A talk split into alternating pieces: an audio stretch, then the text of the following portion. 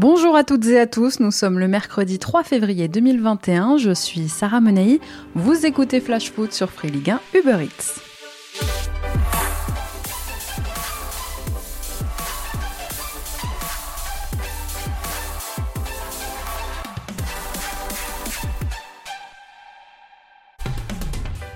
Il a proposé de démissionner sans rien demander au board marseillais.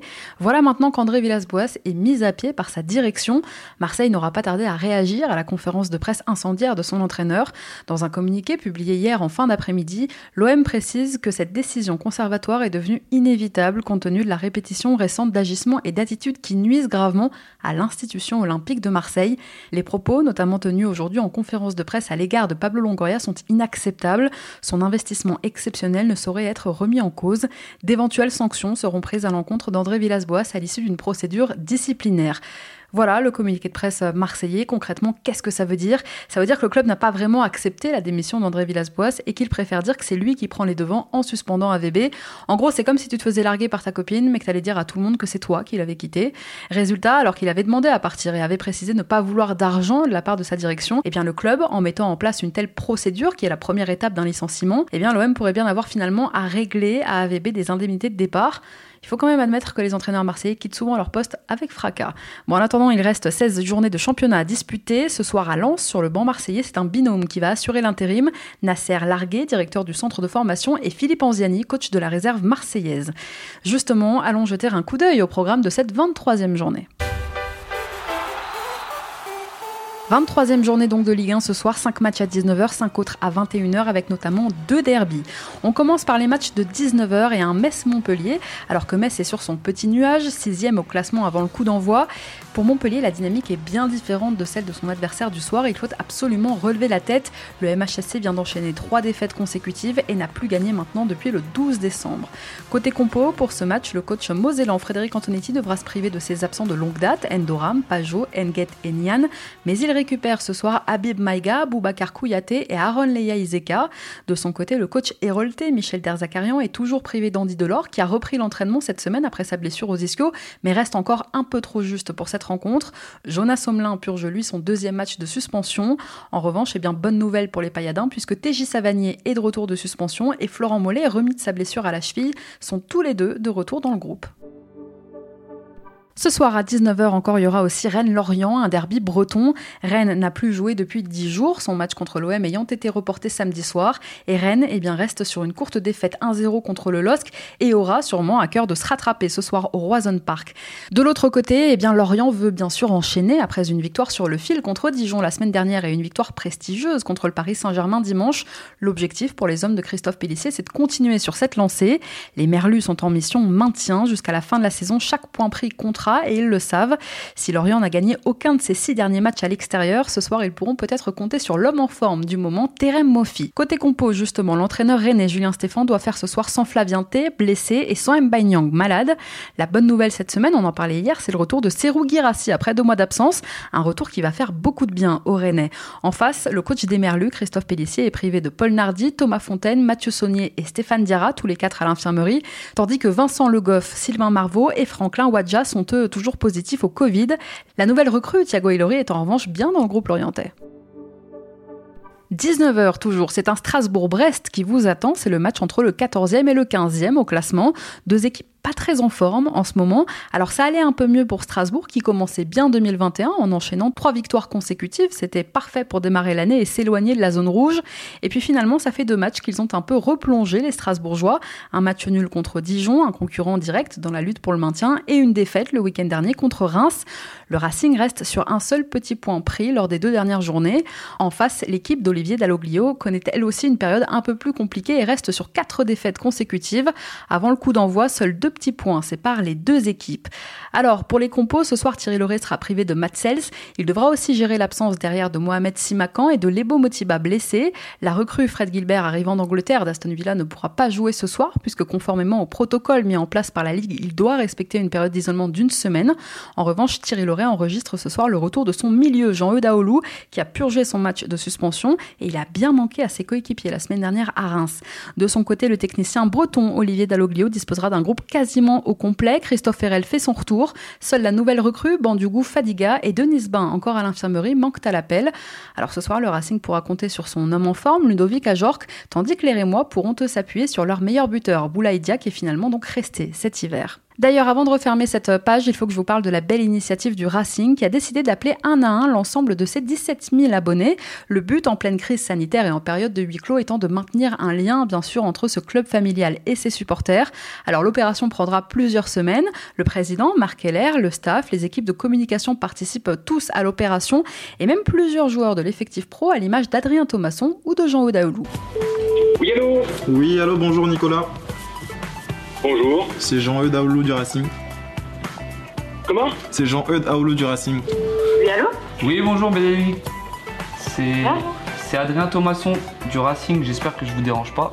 Non, pas du tout. Bah déjà, je vous souhaite euh, une très bonne année déjà, pour commencer. Bah merci. On a hâte de revenir à la maison.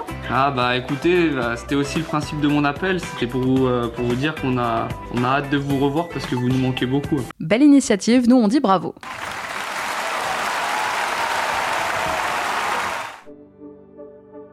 Ce soir, vous attend aussi un match qui s'annonce intéressant entre les Girondins de Bordeaux et Lille. Le nouveau leader de la Ligue 1 se déplace ce soir au Matmut Atlantique après une prestation peu convaincante le week-end dernier contre Dijon. Bordeaux, de son côté, va mieux, beaucoup mieux, même en 2021, et sort d'une défaite extrêmement frustrante contre l'OL.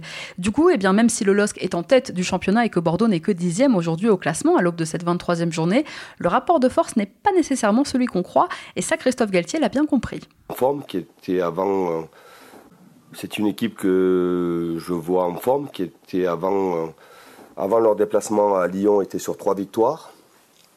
Euh, Jean-Louis a trouvé, euh, a trouvé son ossature. Il varie aussi en. A changé de système face à, face à Lyon. Est-ce que, est que ça sera comme ça contre nous? Je, je ne sais pas. Contre Lyon, ils ont fait euh, belle prestation. Ça s'est joué à pas grand-chose pour ramener au moins un point. Voilà, on sait que ça sera un match difficile avec des joueurs euh, de qualité, des joueurs d'expérience. Le LOSC qui n'a d'ailleurs plus gagné à Bordeaux depuis 5 ans maintenant. Côté compo, Jean-Louis Gasset sera ce soir privé bien sûr d'Otavio, mais aussi de Mehdi Zerkan, blessé. On ne devrait pas non plus voir ce soir la nouvelle recrue, Jean-Michel Seri, arrivant de Fulham. Il doit, comme Gilbert au Racing ou Camara à Dijon, respecter lui aussi une semaine d'isolement. Et même si les Girondins ont demandé à la Ligue une dérogation pour réduire ce délai, elle ne devrait pas aboutir. Côté Lillois maintenant, Christophe Galtier devrait aligner comme d'hab son 11 type. Il devra seulement faire ce soir sans Jérémy Pied et sans Bourak Elmaz, toujours à l'infirmerie, et sans non plus Benjamin André suspendu. Dans le même temps, toujours à 19h, c'est Reims qui reçoit Angers, deux équipes qui vont plutôt bien globalement. Reims fait depuis quelques semaines un parcours bien différent de celui de la première partie de saison qui était si difficile. Les Rémois restent sur trois victoires en cinq matchs et de leur côté, les Angevins ont eu un trou d'air en ce début d'année, mais ils ont su relancer la machine le week-end dernier contre Nîmes. Ce soir, les Angevins devront confirmer que ça va mieux. Des Angevins qui ne se sont d'ailleurs jamais imposés à Reims depuis leur remontée en Ligue 1, donc ça va faire cinq ans et demi maintenant. Ce soir, les joueurs de Stéphane Moulin tenteront de briser cette malédiction. Côté compo, David Guillon sera privé de Marshall Mounetzi et d'Herbert Zenelli, blessés, et Stéphane Moulin devra toujours faire sans Enzo Ebos, mais il sera surtout privé de ses deux meilleurs buteurs, Stéphane Bauken et Angelo Fulgini, tous les deux blessés. En revanche, eh bien, Moulin pourra compter sur Sofiane Bouffal, qui est bien dans le groupe, et sur le retour aussi de Jimmy Cabot, qui était absent le week-end dernier contre Nîmes. Puis à 21h, c'est Saint-Etienne qui reçoit Nantes, c'est Raymond Domenech, le Lyonnais, qui retrouve les Verts. Saint-Etienne qui, après l'humiliation dans le derby, s'est donné un peu d'air le week-end dernier en battant Nice 1-0, la première victoire des Stéphanois depuis le 16 décembre, et en face des Nantais qui ne vont toujours pas mieux malgré le changement d'entraîneur. Avec 3 nuls et 2 défaites, on ne peut pas dire pour l'instant que le bilan de Raymond Domenech en 5 matchs sur le banc des Canaries soit bon. Non, je ne crois pas, non. Alors pour Nantes, qui se rapproche inexorablement de la zone rouge, ce soir il faudra gagner. Il est un peu tôt pour parler de match coup près, mais on n'en est pas loin. Pour cette rencontre, Claude Puel ne pourra pas compter sur Panayotis Retsos, dont la pubalgie le gêne toujours. Yvan Masson est bien sûr toujours out, et Riyad Boudbouz est laissé au repos. Gabriel Silva et Ryan Soussi sont toujours positifs au Covid. En revanche, eh bien, c'est Wabi Kazri qui fait ce soir son retour dans le groupe stéphanois, et les nouvelles recrues Pape Cissé et Anthony Modeste sont-elles bien présentes dans le groupe stéphanois. De son côté, le coach des Canaries, Raymond Domenech, est privé d'Anthony Libombé, blessé, alors que Nicolas Palois est suspendu après son exclusion le week-end dernier contre Monaco. À la même heure, c'est un peu le choc des extrêmes ce soir entre le deuxième et le 18e au classement. Dijon reçoit Lyon. Lyon qui s'est fait peur vendredi dernier à Bordeaux, mais qui a quand même sur le fil réussi à enchaîner une deuxième victoire consécutive. Et finalement, mis à part la défaite contre Metz, Lyon c'est 7 victoires, de nuls et une seule défaite sur les 10 derniers matchs. Et Dijon dans la zone rouge depuis le début de saison qui sort d'une défaite frustrante face au LOSC. Oui, oui, parce que si le club bourguignon est en difficulté bien sûr depuis le début de saison, il y a quand même au fil des semaines du mieux dans son jeu. Bon, si les Gones ont du mal ce soir, ils pourront toujours compter sur Léo Dubois. Pas d'absence majeure à déplorer euh, ce soir pour euh, le DFCO. David Linares sera toujours privé d'Yacine Benzia. Roger Assalé sera lui out minimum trois semaines, tandis que la nouvelle recrue dijonnaise Aboubacar Kamara, je vous le disais, arrivant lui aussi du Royaume-Uni, est à l'isolement après son transfert. De son côté, Rudy Garcia disposera lui aussi d'un groupe quasiment au complet. Seul le capitaine manque à l'appel. Garcia ne pourra pas compter sur Jason Denayer qui s'est blessé vendredi soir contre Bordeaux. Tiens, en parlant de choc des extrêmes, ce soir le Paris Saint-Germain accueille Nîmes, le troisième du championnat contre la lanterne rouge de Ligue 1. Alors en plus, c'est un PSG revanchard qui a concédé samedi à Lorient sa première défaite de l'ère Pochettino et déjà sa cinquième depuis le début de saison. Un PSG qui va vouloir se rattraper et récupérer son fauteuil de leader qu'il a perdu le week-end dernier. Pour vite effacer ce souvenir, rien de mieux pour repartir que d'affronter des Nîmois en crise depuis le début de la saison. Alors les Nîmois, oui, sont derniers, mais pire que ça, ils sont apathiques comme s'ils avaient lâché Jérôme Arpinon. Et d'ailleurs, à Nîmes, la contestation commence sérieusement à gronder chez les supporters des Crocos. Pour rappel, Arpino a concédé le week-end dernier à Lorient sa 16e défaite de la saison. Les Crocos se dirigent droit vers la Ligue 2 et le président Nîmois Rani Assaf eh n'a pas les moyens de licencier un Arpinon qui est lié au club jusqu'en 2023. Bref, vraiment une ambiance particulière en ce moment à Nîmes. Alors pour cette rencontre, Mauricio Pochettino devra une nouvelle fois faire sans Kaylor Navas, Marquinhos, Abdou Diallo et Marco Verratti, les deux derniers étant toujours à l'isolement puisque testés positifs au Covid il y a une semaine. Juan Bernat et Ander Herrera sont toujours blessés et coup dur pour Pochettino puisque Neymar est suspendu et c'est pourtant bien lui le seul Parisien à avoir véritablement créé le danger le week-end dernier à Lorient. D'ailleurs, devant Moiskin pourrait d'ailleurs débuter ce soir à la pointe de l'attaque à la place de Mauro Icardi, dont la prestation le week-end dernier à Lorient n'a pas été convaincante à l'image de son équipe finalement. De son côté, l'entraîneur gardois, Jérôme Arpinon, se déplace sans Loïc Landre, sans Pablo Martinez, sans Valerio, sans Sarr et sans Depré, tous à l'infirmerie. Nolan Roux et Karim Aribi ne figurent pas, eux, dans le groupe ni moi. Et avec Landre et Pedro absents, eh bien, ça sent le retour de Lucado en charnière, aux côtés d'Anthony Briançon. Mais nous, on espère vraiment qu'Arpinon va arrêter avec ça parce que ça fait plusieurs matchs maintenant. Outre même sa perte de le week-end dernier contre le SCO. Lucado en défense centrale, c'est vraiment pas son truc. À la même heure, il y aura un derby de la Côte d'Azur, Monaco-Nice, un match entre voisins, donc une saison très difficile pour Nice, engagée dans une spirale négative face à un Monaco à qui tout sourit en 2021.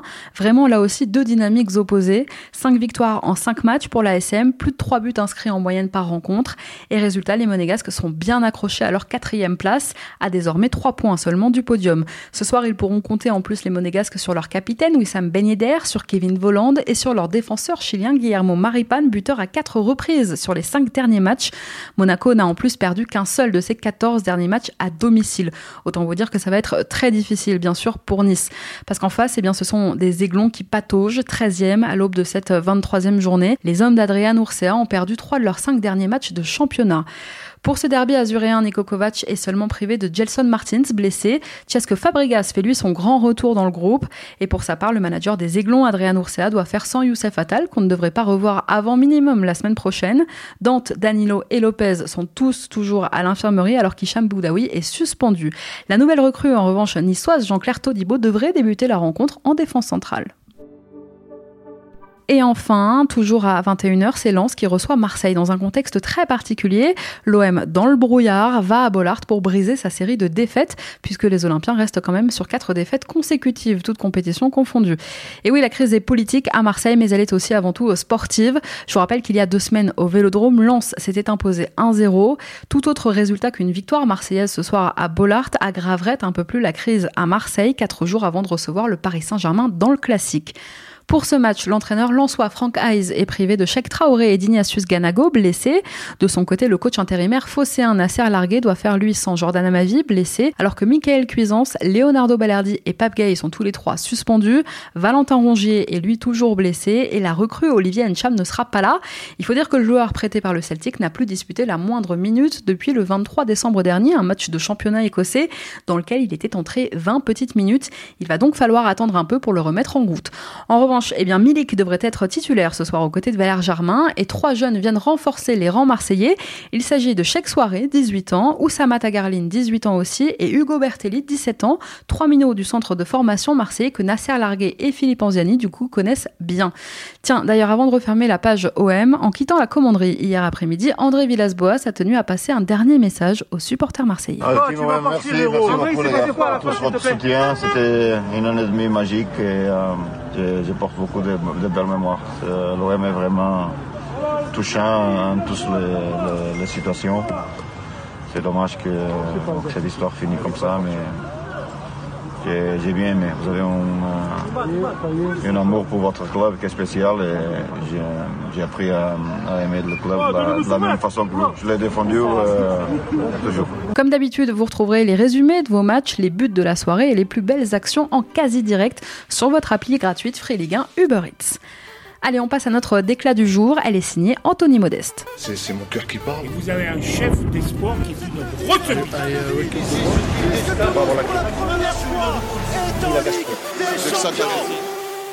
Formé à l'OGC Nice, passé entre autres par le SCO et l'équipe de France Espoir, il avait quitté la Ligue 1 il y a 7 ans et demi déjà. À l'époque, il portait le maillot de Bastia où il avait été prêté par les Girondins de Bordeaux.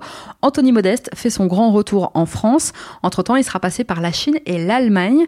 Il nous arrive d'ailleurs de Cologne, 14e de Bundesliga, blessé en début de saison, puis généralement remplaçant. Modeste n'avait disputé cette saison que 8 matchs avec son club et lundi, deadline day, la S Saint-Etienne dans le dur depuis le début de saison, cherchant à renforcer son secteur offensif, a réussi à boucler in extremis son arrivée. Hier, l'attaquant a livré ses premières impressions au site officiel des Verts, je le cite. Elles sont fortes, elles sont belles, ces impressions. Aujourd'hui, c'est vraiment un très beau jour et une fierté pour moi, car comme tout le monde le sait, c'est l'ancien club de mon père et pour moi, ça représente beaucoup. À moi de faire en sorte que l'histoire soit encore plus belle sur le terrain. C'est un clin d'œil, il faut boucler la boucle. C'est vrai que mon nom a beaucoup été associé à Saint-Etienne les années précédentes, mais ça n'a pas pu se faire pour différentes raisons. Aujourd'hui, ça s'est fait et je pense que c'est un signe que je sois là. Je vais faire le maximum avec mes coéquipiers pour atteindre nos objectifs. Alors dans cet entretien, toujours, Modeste est aussi revenu sur les conditions de son arrivée je le cite, ça a été très rapide. À 16h, mon agent m'a appelé pour me demander si j'étais intéressé par Saint-Etienne. J'ai dit oui, franchement, c'est un club mythique. Mon père a joué là-bas, donc si c'est possible de le faire, pourquoi pas? Et de toute façon, à Cologne, du temps de jeu, j'en avais pas beaucoup. Alors je veux remercier Cologne et la SSE, comme l'opération a pu se faire assez rapidement. Alors ce soir, face à Nantes, revoir Anthony Modeste sur une pelouse de Ligue 1 va nous rappeler bien des souvenirs. Et en tout cas, réussir à le faire venir malgré la situation actuelle du club et des moyens limités, c'est un joli coup pour les Verts. Et oui, être acheteur, c'est un métier. Allez, on est mercredi et on passe à la rubrique vintage. Je crois qu'après avoir vu ça, on peut mourir tranquille. Enfin, le plus tard possible, mais on peut. Tous les mercredis, je vous raconte les coulisses d'un événement marquant de notre foot avec des archives, des témoignages. Aujourd'hui, j'ai décidé de revenir sur l'aventure d'André Villas-Boas à Marseille. En un an et demi sur le banc marseillais, il y aura eu des matchs clés pour AVB, des moments drôles en conférence de presse, des moments de tension aussi, et puis surtout un changement dans le discours où l'enthousiasme a peu à peu fait place à l'exaspération. Alors André Villas-Boas goûte à sa première déconvenue en octobre 2019, quelques semaines seulement après son arrivée. Premier classique, première gifle face à Paris, l'OM coule et s'incline 4 0 Moins d'un mois plus tard, après une triste élimination en Coupe de la Ligue, l'OM affronte Lille et saisit l'occasion de s'imposer contre un concurrent direct pour le podium. Vainqueur du LOSC au forceps, l'OM s'impose 2 buts à 1 et AVB frappe là un grand coup. Quelques jours après, c'est peut-être le match le plus emblématique de la saison dernière de l'OM. On dispute la 13e journée Ligue 1, Marseille reçoit Lyon et tous les ingrédients sont réunis pour faire de cet Olympico un match complètement à part. Ça fait 6 ans que Marseille n'a pas gagné contre Lyon en Ligue 1. Le public du Vélodrome est en folie. Avant le match, Dimitri Payet a lâché les chevaux contre son ancien coach, Rudy Garcia. Et oui, puisque ce match, ce sont aussi les retrouvailles avec Garcia. Lyon est en plus un concurrent direct pour le podium. Alors, agressivité, d'ailleurs, l'OM terminera à 10 après l'exclusion d'Alvaro. Efficacité aussi, Marseille s'impose finalement 2 buts à 1 grâce à un doublé de Dimitri Payet. Bertrand Traoré, repris par un tacle de Payet. Et oui, même les tâches, il s'y met, Dimitri Payet. Extérieur du pied maintenant, direction Maxime Lopez. Maxime Lopez qui va aller percuter la défense lyonnaise. Le ballon vers Payet, la frappe Et 2-0 Le show Dimitri Payet à l'origine et à la conclusion d'un but exceptionnel Dimitri Payet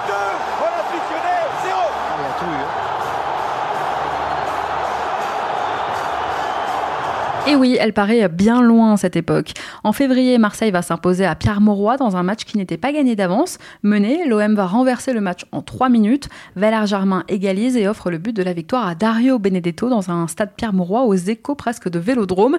La suite, on la connaît. Avec l'arrêt prématuré de la saison, Marseille terminera deuxième du championnat et se qualifiera pour la Ligue des Champions pour la première fois depuis 2013.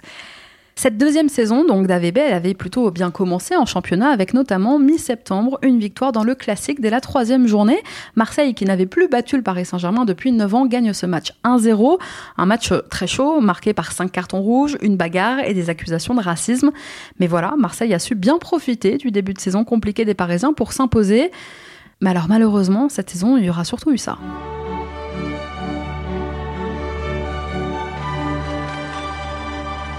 Octobre dernier, début de la phase de poule de Ligue des Champions. Ça faisait donc 7 ans que l'OM n'avait plus entendu résonner l'hymne de la Champions. L'OM commence mal avec une défaite contre l'Olympiakos et un revers à domicile contre Manchester City. Mais la défaite de trop, c'est celle contre Porto lors de la quatrième journée. Avec cette quatrième défaite, l'OM perd définitivement tout espoir de poursuivre sa route en Europe. Et pire, Marseille devient le premier club à subir 13 défaites consécutives en Champions League. Et puis le revers contre Porto, l'ancienne équipe et le club de cœur du coach portugais fait très mal à l'ego d'AVB. Cette campagne est un échec cuisant, une seule victoire de l'OM dans leur groupe et cinq défaites. Circuler, il n'y a rien à voir. Pour être faible et pour faire de, de la merde dans la Ligue des Champions, tu as besoin d'être là. On est là et on fait de la merde. En Ligue 1, le tournant de la saison marseillaise cette année, c'était probablement mi-décembre au Roison Park. On joue la 15e journée de Ligue 1. L'OM vient d'enchaîner 6 victoires consécutives en championnat.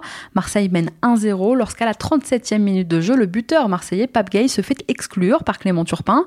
Une décision un peu contestable. Réduits à 10, les Marseillais perdent le fil et finalement s'inclinent de buts 1 face à Rennes. C'est clairement le début de la fin. Un mois plus tard, 20e journée de Ligue 1, Marseille s'enfonce un peu plus dans la crise face à la lanterne rouge nimoise. Les Marseillais sont apathiques et perdent ce match 1-0.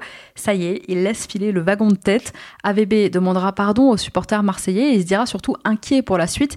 Il avait vu juste. Et puis enfin, il y a dix jours. C'était la dernière séquence, c'était la dernière séance. Et oui, ce sera le dernier match de l'ère AVB. Malgré une bonne entame de match, la seconde période des Marseillais sera catastrophique. Trois buts encaissés sur coup de pied arrêté. L'OM s'incline 3-1 contre Monaco et se retrouve avec des supporters survoltés, un entraîneur démissionnaire et les espoirs d'un nouveau podium quasiment envolé. Hors terrain aussi, il y aura eu plusieurs choses qui ont affecté André Villas-Boas. On rappelle qu'il avait été choisi par Andoni Zubizarreta, l'ancien directeur sportif de l'OM, et qu'en quittant le club en mai dernier, Zubi laissait AVB un peu orphelin. Une première grosse déception pour le Portugais qui avait souvent laissé entendre que son avenir professionnel était lié à celui de Zubizarreta. Un pour la grandeur du club, deux pour Zubizarreta. Et, et j'ai déjà dit que mon futur est intimement lié à son futur. Alors le départ de Zubizarreta, vous l'aurez compris, c'est vraiment le premier euh, coup dur. Et à plusieurs reprises aussi pendant la saison, AVB avait eu du mal à gérer les critiques, notamment de la presse locale. Agacé, irrité, il y a eu avec certains journalistes des conflits ouverts qui ont provoqué parfois eh bien, de vifs échanges en conférence de presse, mais aussi en dehors. L'esprit d'équipe s'est peu à peu lui aussi distendu. Certaines tensions entre joueurs ont fini par prendre le dessus. Résultat, une seule victoire lors des huit derniers matchs et trois défaites consécutives en championnat. C'est la pire série de l'OM depuis 2000 le recrutement d'Olivier Encham en toute fin de mercato et qui se sera retrouvé bien malgré lui au centre des débats aura été alors le dernier coup de grâce pour AVB qui ne souhaitait pas particulièrement l'avenue du français et qui en plus de ça n'avait pas été prévenu par Pablo Longoria. Eh bien, cette affaire, il s'en est surtout très probablement servi. Cette dernière déception, finalement, apparaît presque comme un prétexte, l'occasion pour André Villas-Boas de s'échapper de l'OM. Merci à tous d'avoir été avec nous. C'était Sarah Menaï. Vous écoutiez Flash Foot. On se retrouve demain pour débriefer ensemble les rencontres de la 23e journée de Ligue 1.